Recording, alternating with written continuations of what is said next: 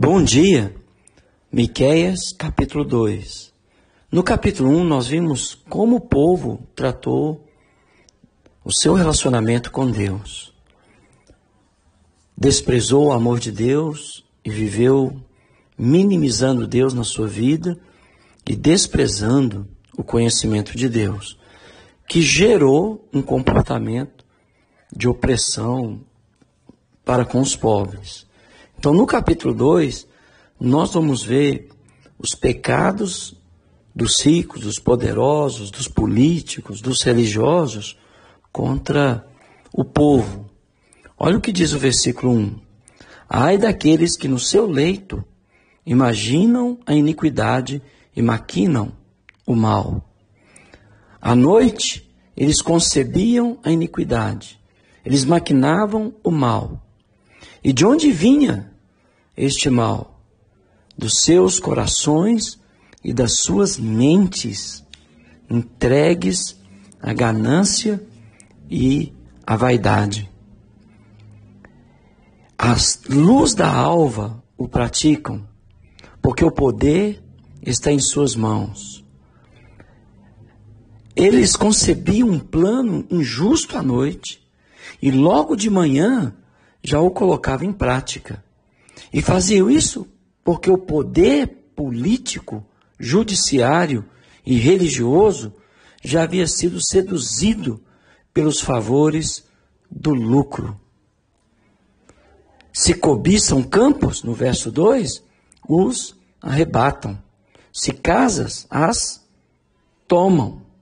Assim fazem violência a um homem e a sua casa a uma pessoa e a sua herança. Você lembra do caso de Acabe e Jezabel? Que ela mente contra Nabote, dono de uma vinha herdada, que não podia, segundo a lei, ser vendida. Ela jura falsamente, né? Contra Nabote. Pagam testemunhas falsas para denunciar Nabote falsamente contra ao Senhor. E aí o rei Acabe toma posse da vinha de Nabote. E era o mesmo que o povo estava fazendo, né? O povo é reflexo da sua liderança. Você vê o Brasil aí, né?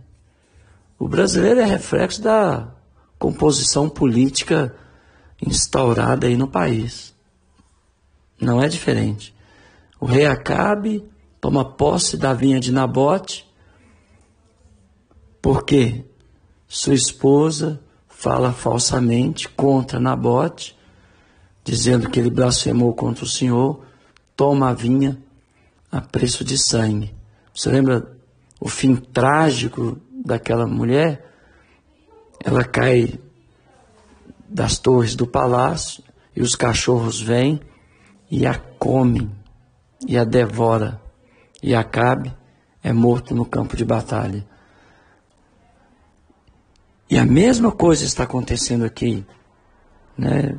Eles praticavam a injustiça por causa da sua ganância. Eles não apenas desejavam o que era dos outros, mas tomavam e arrebatavam de forma desonesta e de forma violenta. Assim fazem violência a um homem e a sua casa, usando expedientes violentos para saquear os bens dos pobres, tomando as suas casas, suas terras, sem que esses pudessem lhe oferecer qualquer resistência. A riqueza que deveria ser repartida com justiça se concentra nas mãos de poucos, ainda hoje.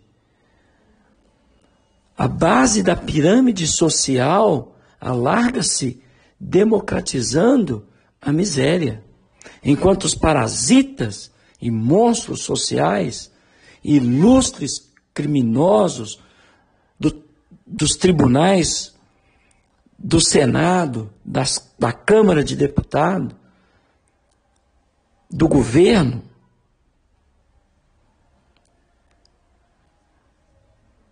destrói a esperança daqueles que andam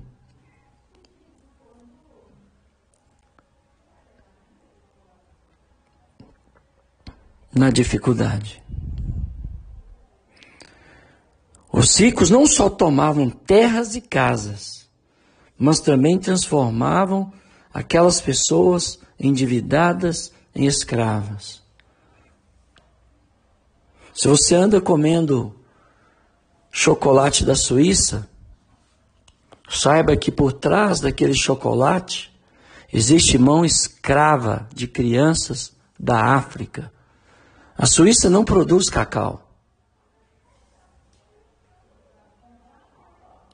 Se você anda comendo castanha do Pará, saiba que por trás da castanha do Pará existe mão de obra escrava de crianças. Saiba disso. Assim fazem com violência. Além de roubar os bens, rouba-lhes a vida, a liberdade e escraviza crianças, jovens, inclusive adultos, nós temos visto aí no Brasil inteiro trabalho escravo. E se você só sabe de alguma coisa dessa natureza, você tem que denunciar. Senão você se torna cúmplice das obras infrutíferas das trevas.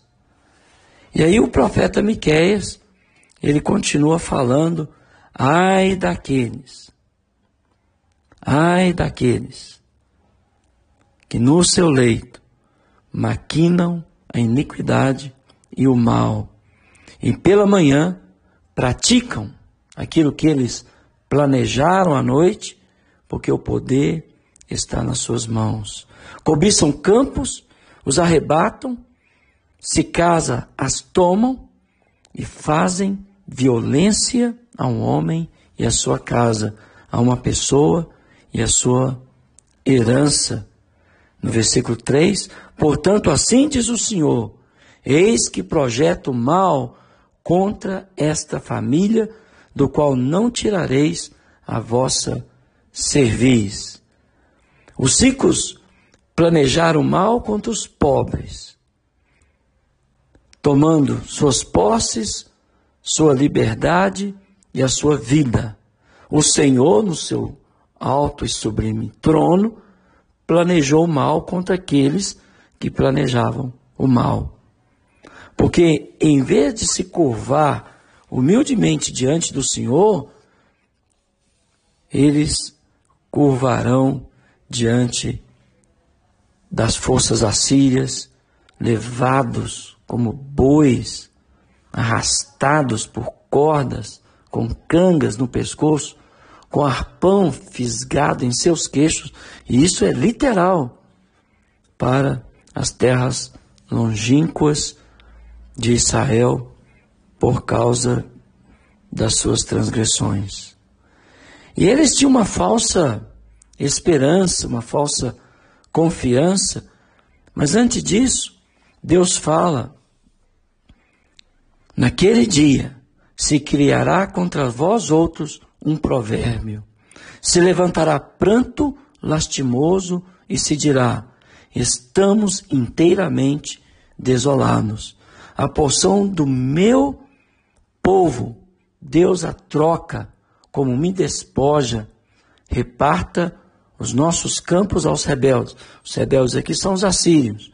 Portanto, não terás na congregação do Senhor quem pela sorte, lançando o cordel, meça poções. Então, quando a riqueza e o poder se concentram nas mãos de poucas pessoas ímpias, Deus move em julgamento. Deus se move em julgamento. Então, esses rebeldes viriam suas riquezas esvaindo dos seus bolsos, suas casas sendo arrancadas, seus filhos mortos, seus maridos mortos, a ponto de sete mulheres agarrarem um homem, dizendo: Nós mesmos pagaremos a nossa comida, a nossa roupa, que era dever do homem providenciar e continua sendo dever do homem providenciar o alimento, a roupa e os direitos conjugais para sua esposa, mas essas mulheres de Jerusalém ficaram tão desesperadas por causa da morte dos homens, porque o Senhor os feriu. Tomaria um homem, sete mulheres, dizendo: casa conosco, nós mesmos pagaremos a nossa comida, as nossas vestes tão somente nos tira desta vergonha. Esse texto está explicitamente lá em Isaías, capítulo 3, no finalzinho ali do capítulo 3, até o início ali do capítulo 4 de Isaías. E aí então no verso 6 a 7, você vai perceber que a atitude insensata do povo se devia aos falsos profetas e à falsa esperança. Eles estão dizendo a, a não babujeis, dizem eles, não babujeis tais coisas, porque a desgraça não cairá sobre nós. Tais coisas anunciadas não alcançarão a casa de Jacó. Está irritado o espírito do Senhor? São estas as suas obras? Sim, as minhas palavras fazem o bem ao que anda retamente. Então, Deus está irritado com o povo. A desgraça cairia sobre esses opressores. Mas eles estavam dizendo ao profeta Miqueias: não diga isso. Eu tenho afirmado através dos escritos dos profetas que Deus não está nada satisfeito com a nação brasileira, por causa da corrupção do seu povo, por causa da idolatria do seu povo, por causa da corrupção e da violência instaurada na nação, por causa dos nossos tribunais corrompidos, por causa dos nossos políticos vendidos ao dinheiro, por causa da, da opressão da classe rica sobre os pobres, e Deus vai trazer o seu juízo sobre esta nação pecaminosa, como ele trouxe o seu juízo sobre as, a casa de Israel. Talvez você esteja dizendo, não diga isso, não fale assim, como os da casa de Jacó estava dizendo ao profeta Miqueias. Você vê corrupção por todos os lados. São pessoas aproveitando de pessoas. Pessoas escravizando pessoas. Pessoas tomando posse de terras que não lhes pertencem. Invadindo propriedades que não é direito deles. Ou seja, Deus não está nada satisfeito. Por isso temos tido problemas financeiros, problemas econômicos, nós temos vivenciado doenças terríveis assolando a nossa nação, nós temos visto desastres naturais assolando a nossa nação, nós temos visto o próprio mal ferindo o mal na nossa nação. E isso não é obra do acaso. Deus continua o mesmo. Ele continua maquinando o mal contra aqueles que nos seus leitos projetam o mal e de manhã bem cedo saem para realizá-lo. Agora, o texto é claro. O texto diz que as palavras do Senhor só fazem o bem aos que andam retamente. Mas há pouco se levantou o meu povo como inimigo, além da roupa, roubais a capa àqueles que passam seguros sem pensar em guerra. Nós estamos vendo aí né, a violência deflagrada aí no Brasil por ordem do, do, do, do ministro do Supremo Tribunal Federal, as forças militares não podem entrar nas favelas para inibir o tráfico, a milícia. Foi o ministro Faquim que proibiu as forças de segurança entrar nas favelas para inibir o tráfico, inibir a milícia que oprime o indefeso. A ira do Senhor se levantará. Esses caras esquecem que acima deles há um justo juiz. Você tem visto pessoas andando tranquilas na rua, sendo roubadas, perdendo as suas vidas. Por quê? Porque a impunição nesse país é deslavada. E você acha que Deus vai poupar.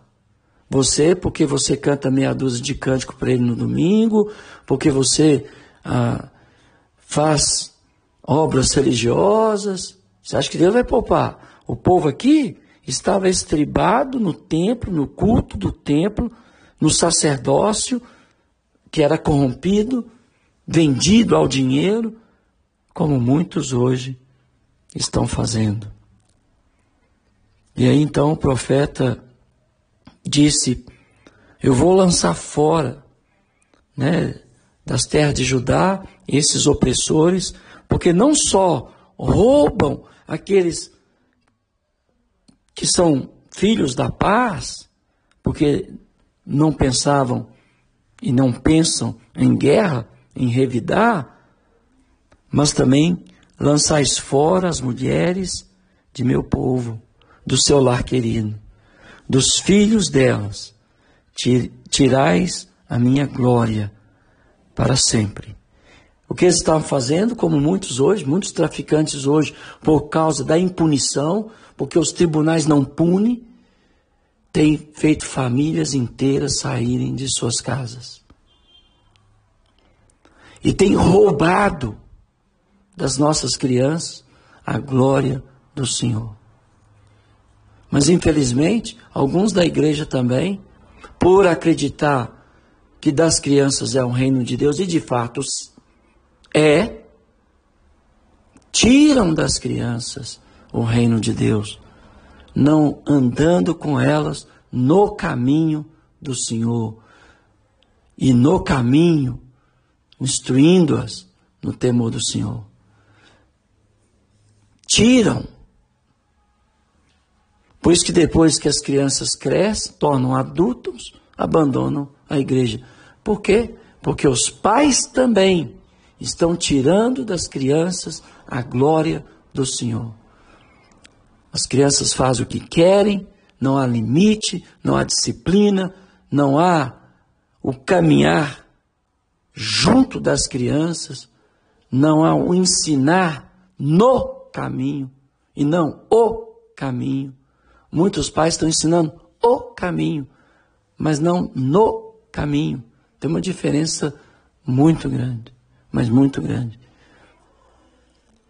Os líderes religiosos, juntamente com os políticos corruptos de Israel, estavam tirando a glória das crianças. Como muitos pais da igreja de hoje estão deixando seus filhos fazerem o que querem tirando assim a glória do Senhor. Quando você vê seus filhos embriagados, drogados, presos ou mortos, não lamente. Foi você mesmo, pai. Foi você mesmo, mãe, que conduziu seu filho a isso. Porque você não disse não, você não colocou limite, você não andou com eles, Você não ensinou eles no caminho que o Senhor determinou que eles andassem. E por causa de tudo isso, o Senhor visitaria aqueles homens, como há de visitar os que assim procedem nos dias de hoje. E aí, ele fala no verso 10: Levantai-vos, ide-vos embora, porque não é lugar aqui de descanso. Ide-vos por causa da imundície que destrói. Sim, que destrói dolosamente. Então, Israel, que deveria ser um lugar de descanso, tornou um lugar de tormento, de desolação. A igreja deve ser um lugar de repouso, de descanso, mas muitas vezes, por falta de disciplina, de temor do Senhor, do amor ao próximo, da verdade ensinada em amor, se torna um lugar de tormento. E alguns pais têm tirado dos seus filhos a glória do Senhor. Prepara-te para encontrar com seu Deus. Se houver alguém que seguindo o vento da falsidade, mentindo, diga: Eu te profetizarei do vinho e da bebida forte, será esse tal o profeta do meu povo? O que nós estamos percebendo aqui é que quando o homem não tem um relacionamento certo com Deus, também não terá um relacionamento certo com o seu próximo. O falso profeta estava dizendo: não, tudo está certo, não vai dar nada de errado. Outros estavam dizendo a Miqueias: não diga isso, não, não balbucieis tais palavras. Talvez hoje você está me ouvindo e está dizendo a mesma coisa.